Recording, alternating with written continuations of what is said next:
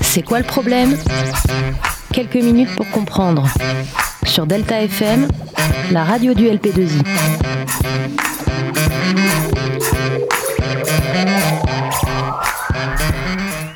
Bonjour à tous et bienvenue sur Delta FM dans notre émission C'est quoi le problème? Il est 14h15 et aujourd'hui notre problème c'est la mégapole fragmentée de Mumbai. Nous allons donc voir dans cette émission que Mumbai, cette métropole ambitieuse et influente, n'a pas que ce titre. Elle porte aussi un titre de ville inégalitaire et pauvre. Avec nous, Pauline, une jeune reporter française ayant voyagé à Mumbai, va nous éclairer un peu plus sur cette ville mondiale. Bonjour Leïla, heureuse d'être avec vous. Aborderons le sujet de Mumbai, son nouveau nom depuis quelques années.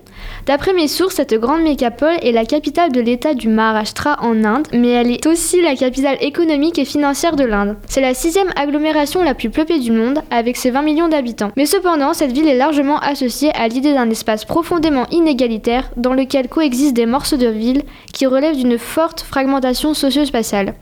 Rappelons qu'une fragmentation socio-spatiale est le fait qu'une ville soit coupée en plusieurs parties sur le plan social et économique. Et vous, Pauline, vous étant déjà rendue sur place, voulez-vous bien présenter à nos auditeurs en quelques phrases l'ambiance qui règne dans la mégapole de Mumbai? Bien sûr, dans cette ville, il y a énormément de monde. On se marche quasiment dessus. Ce nombre d'habitants est impressionnant, mais il l'a toujours été depuis l'époque coloniale. Et ce nombre a fortement augmenté au milieu du XXe siècle. Comme le centre de Mumbai est la vitrine de la modernité et le symbole de l'émergence indienne, les gens arrivent en masse pour trouver du travail dans la mégapole la plus puissante du pays. Je pense que cela entraîne cette fragmentation. On a une partie de la ville très développée et l'autre où règne le chaos.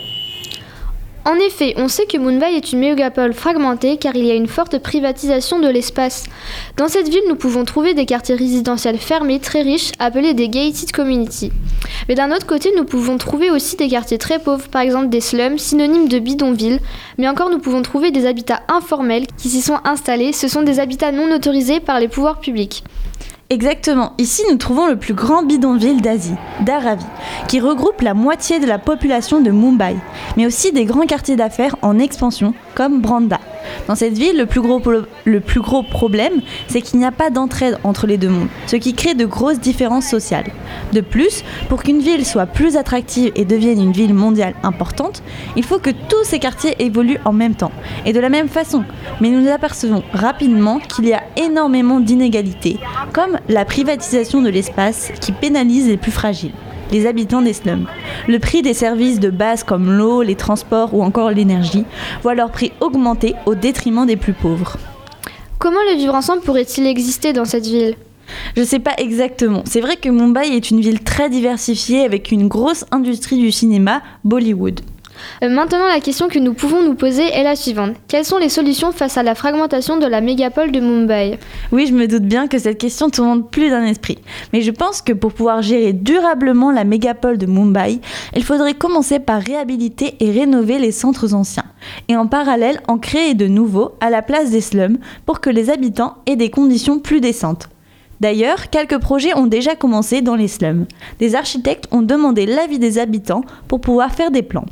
Ces nouveaux centres alors connaîtraient un essor permettant de créer des espaces attractifs, générateurs de richesse et d'une bonne image.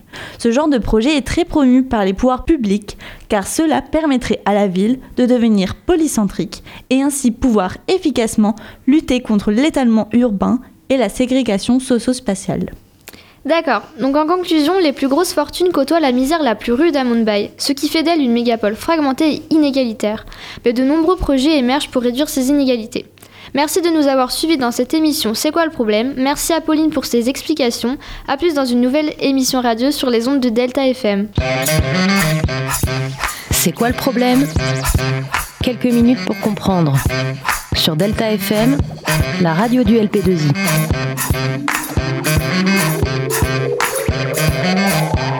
you.